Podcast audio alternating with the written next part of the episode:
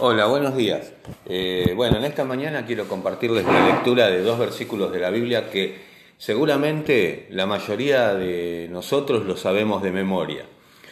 Esa lectura que quiero compartirles hoy está en Romanos capítulo 12, versículos 1 y 2.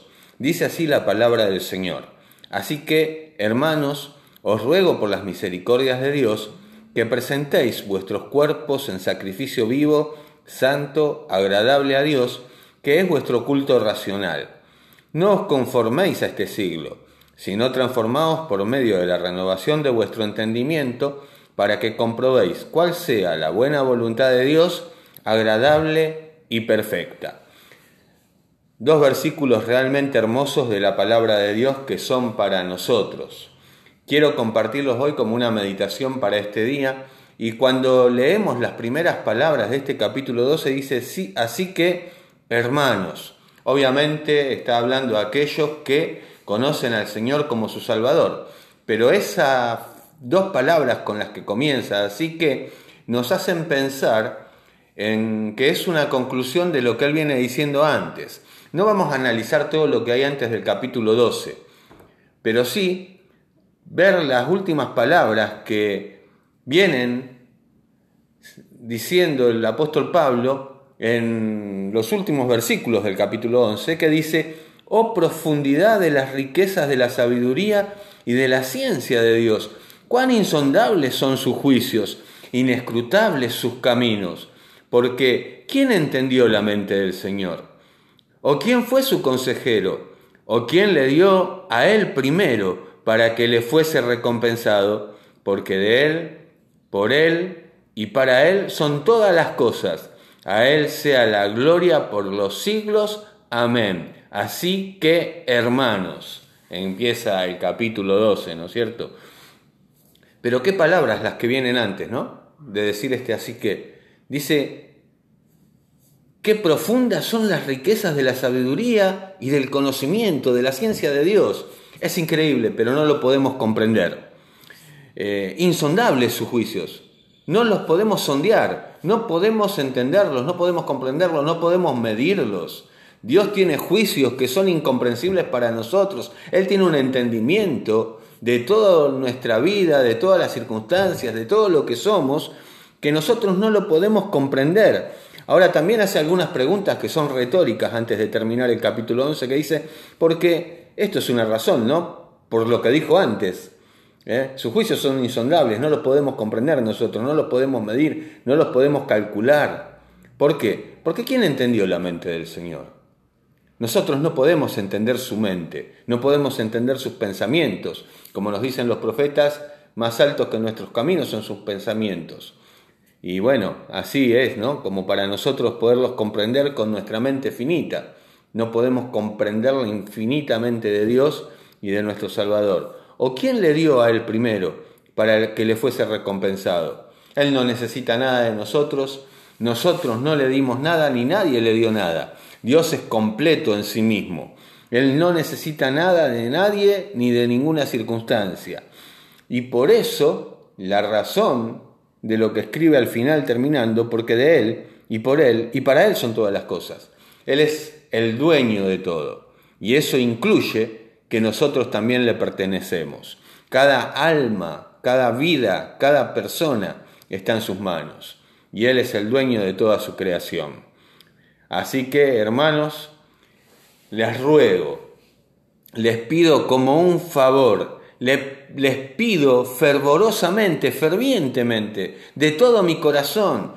Estas palabras las quiero dar de corazón a corazón.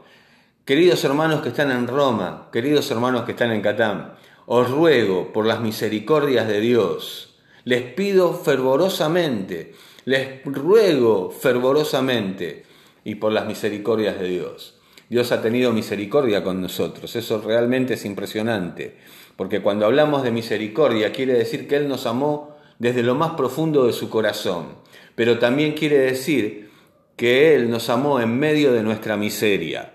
Nosotros de verdad no tenemos nada para ofrecerle a Dios. Aún los mejores de la humanidad están sumergidos en tremenda miseria. si no fuera por la gracia de Dios. Así que Él nos amó cuando estábamos en medio de nuestras miserias, pero también esa palabra implica que no nos dio lo que verdaderamente nosotros mereceríamos, sino que por su misericordia, por la misericordia de Dios, nuestras vidas están salvadas de lo que realmente mereceríamos por causa de nuestro pecado, y eso es separación eterna de Dios. Pero el ruego, basado en la misericordia de Dios, es que cada uno de nosotros presentemos nuestros cuerpos en sacrificio vivo. Mi vida le pertenece. Y el pedido del apóstol Pablo hoy es, entreguemos nuestra vida a Dios, presentemos nuestra vida como un sacrificio vivo. Pablo en Gálatas 2.20 dice, con Cristo juntamente estoy crucificado y ya no vivo yo, mas vive Cristo en mí. Y lo que ahora Vivo, lo vivo en la fe del Hijo de Dios, el cual me amó y se entregó a sí mismo por mí. Y esto es lo que realmente tiene que parecer, que pasar en nuestras vidas. Nuestro yo tiene que ser crucificado en la cruz de Cristo. Ya no vivo yo, mas vive Cristo en mí. Estas son las palabras que tenemos que hacer propias como el apóstol Pablo. Por eso él podía decir a cada uno de nosotros, sed imitadores de mí como yo de Cristo. Y si queremos imitar lo que les lo que las Sagradas Escrituras nos enseñan, tenemos que poner nuestro, nuestro yo en la cruz. Nosotros no tenemos que ser más importantes que, que Dios en nuestras propias vidas. Nosotros no tenemos que ser más importantes que nuestro hermano en nuestra propia vida. Nosotros no tenemos que ser más importantes que cualquier circunstancia en nuestra vida. Nuestra vida tiene que estar crucificada en la cruz con Cristo. Con Cristo estamos juntamente crucificados. Tiene que ser nuestro pensamiento. Y este pedido fervoroso del apóstol Pablo es que presentemos nuestros cuerpos en sacrificio vivo. Ese es un sacrificio agradable a Dios, es nuestro culto racional, es lo mejor que nosotros podemos hacer, es lo más razonable que cada hijo de Dios puede hacer. Hacerlo de otra manera es irracional. Pero él va a pedir en el versículo 2 algo más, ¿no? Va a explicar un poquitito más de cómo puede ser hecho esto. Y dice, no os conforméis a este siglo, no nos conformemos, no tomemos la forma del sistema de este siglo, no tomemos la forma de este mundo. El domingo el pastor Matías nos hablaba acerca de no amar al mundo ni las cosas que están en el mundo y nos explicaba magistralmente lo que significa esto de amar al mundo. Y de alguna manera el apóstol Pablo lo imprime aquí diciendo, no os conforméis a este mundo, no os conforméis a este siglo, no tomemos la forma de este mundo. Esa palabra conformarse es una palabra que podríamos graficar o tiene el mismo significado que la palabra que utilizamos nosotros para acuñar monedas. Eh, no sé si viste las monedas, uno pone dos monedas del mismo juntas y son idénticas, iguales. ¿Por qué? Porque se utilizó un molde para fabricarlas. Se las imprimió exactamente iguales, el mismo molde. Y lo que está diciendo acá el apóstol Pablo, no nos pongamos el molde de este mundo. Eso es lo que quiere hacer Satanás, ¿no es cierto? Con sus planes y maquinaciones. Que nosotros seamos igual que el mundo, que nosotros seamos todos iguales. Pero sin embargo, el apóstol Pablo, Dios a través de él nos dice, no se dejen imprimir la forma de este mundo, no os conforméis a este mundo, sino transformaos. Tenemos que cambiar. ¿Y cómo podemos cambiar? Cambiando nuestra mente por medio de la renovación de nuestro entendimiento. Tenemos que renovar nuestros pensamientos día a día y eso lo podemos hacer solamente con la palabra de Dios. Debemos ser transformados por la Biblia. Tenemos que renovar nuestro entendimiento con las sagradas escrituras. ¿Qué significa esto? No solamente que tengo que leerla. Y aquí quisiera preguntarme, ¿cómo está tu tiempo de lectura de la Biblia? ¿Estás leyendo la Biblia? ¿Estás dedicando tiempo a conocer a Dios a través de su palabra? Pero tengo que ir un poquito más para allá, porque si queremos que la Biblia transforme nuestras mentes, nuestros corazones, nuestras vidas, tengo que memorizarla, Tengo que hacer de la palabra de Dios una realidad en mi mente, en primer lugar. Tengo que enfocarme en ella. Tengo que conocerla perfectamente y profundamente. Tengo que memorizar las escrituras. Es una tarea que a veces a cada uno de nosotros nos cuesta mucho, pero de verdad tengo que memorizarla. Pero también, y bueno, memorizarla digo porque de esa manera ayudo a la estructura de mis pensamientos. No quiero olvidarme de decir esto. Eh, por la influencia del sistema de este mundo, nuestros pensamientos son distorsionados muchas veces en cuanto a muchos temas ya sea por la influencia de los medios de comunicación, por la crianza que hemos tenido en el hogar, cada uno de nosotros distinta. Pero ¿qué pasa? ¿Qué hace la palabra de Dios? Nos ayuda a ordenar nuestros pensamientos, a reorganizar los bloques de pensamiento en nuestra mente y a pensar como Dios piensa en cuanto a cada tema. En eso me ayuda la memorización, a poder pensar como Dios piensa en cuanto a cada tema. ¿Qué piensa Dios de la pornografía? Bueno, la meditación y la memorización particularmente me ayuda a pensar como Dios piensa en cuanto a ese tema.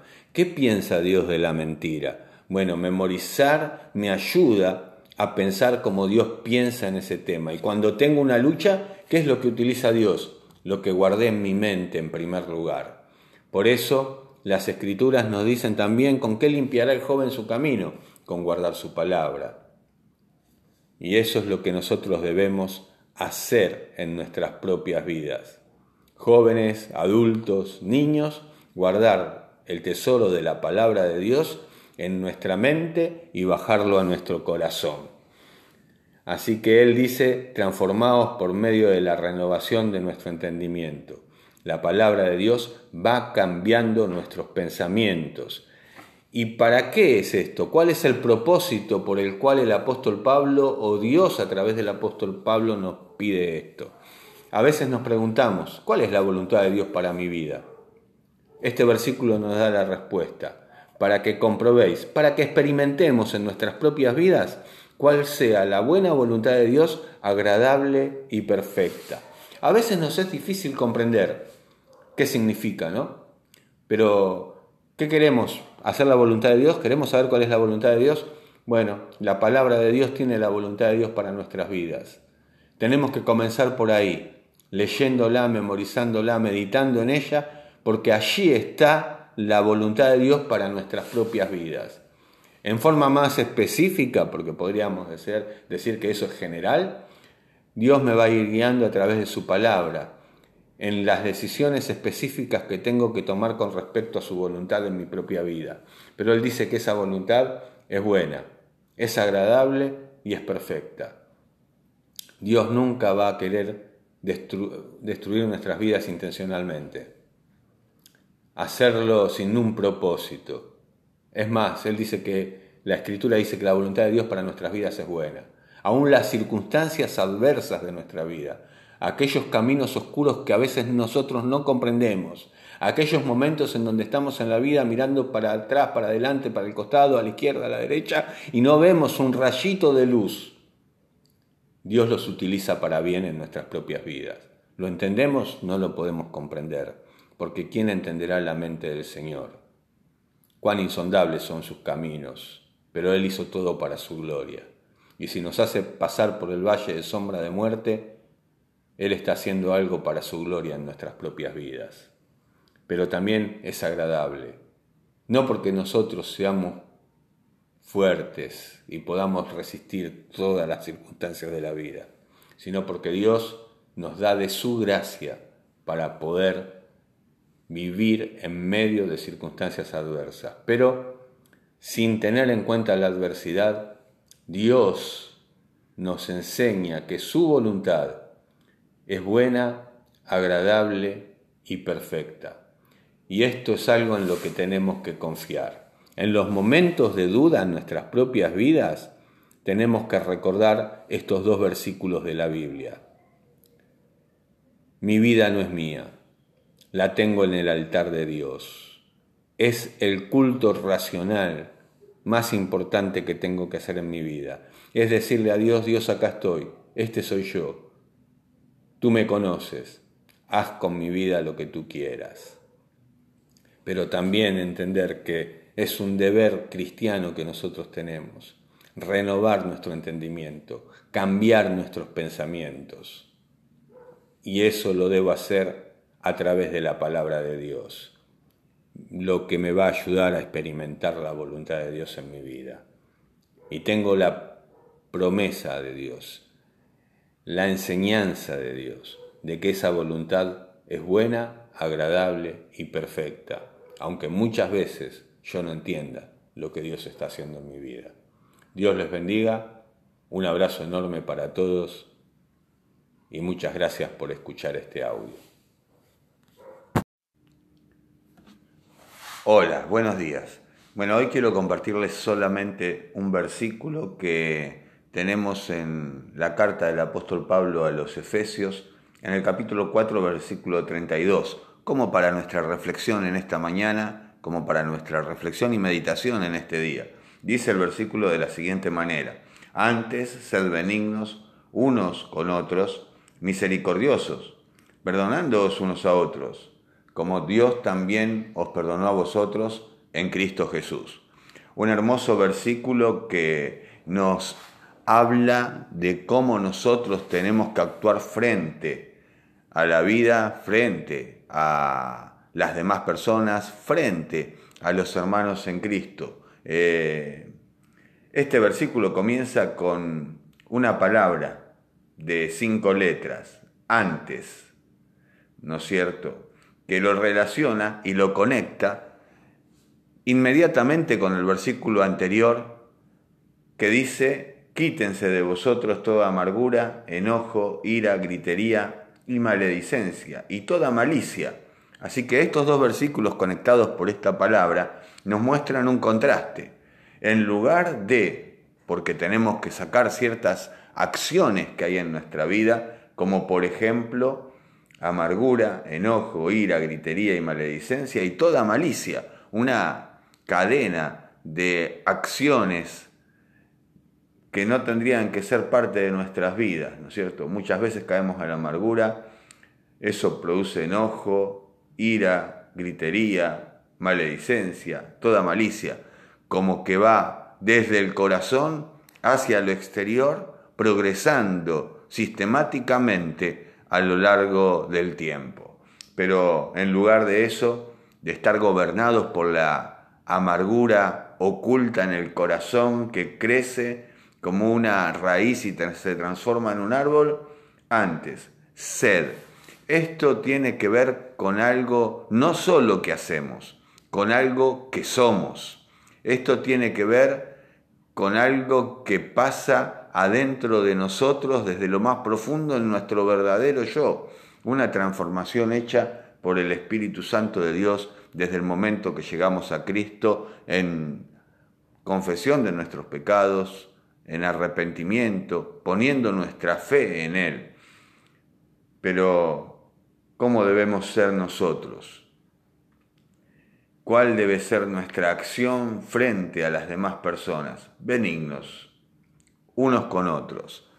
En este pasaje nos da dos unos con otros, pero hay muchas acciones que uno tiene que realizar en la comunión de los hermanos unos con otros. Una de esas es esa, ser benignos, ser buenos, ser bondadosos. Pero eso no nos nace naturalmente a nosotros. Es una obra del Espíritu Santo de Dios y tiene que ver con nuestra relación exclusivamente con Dios basada en la persona de Jesucristo. Humanamente nos cuesta muchísimo, pero cuando Dios actúa a través del Espíritu de Dios, de su Espíritu en nuestras vidas, eso puede ser posible. Recordamos en Gálatas que el fruto del Espíritu es amor, gozo, paz, paciencia, benignidad, bondad, fe, mansedumbre y templanza.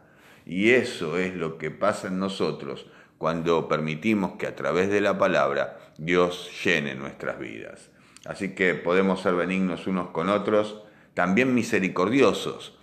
Si somos sinceros, sabemos que Dios nos amó a nosotros en medio de la miseria, desde lo más profundo de su corazón. Pero también, si somos sinceros, sabemos que cada uno de nosotros muchas veces nos vemos envueltos y profundamente caídos en medio de la miseria de nuestras vidas. Y ahí es donde debemos amarnos unos a otros, como el Señor nos amó a cada uno de nosotros.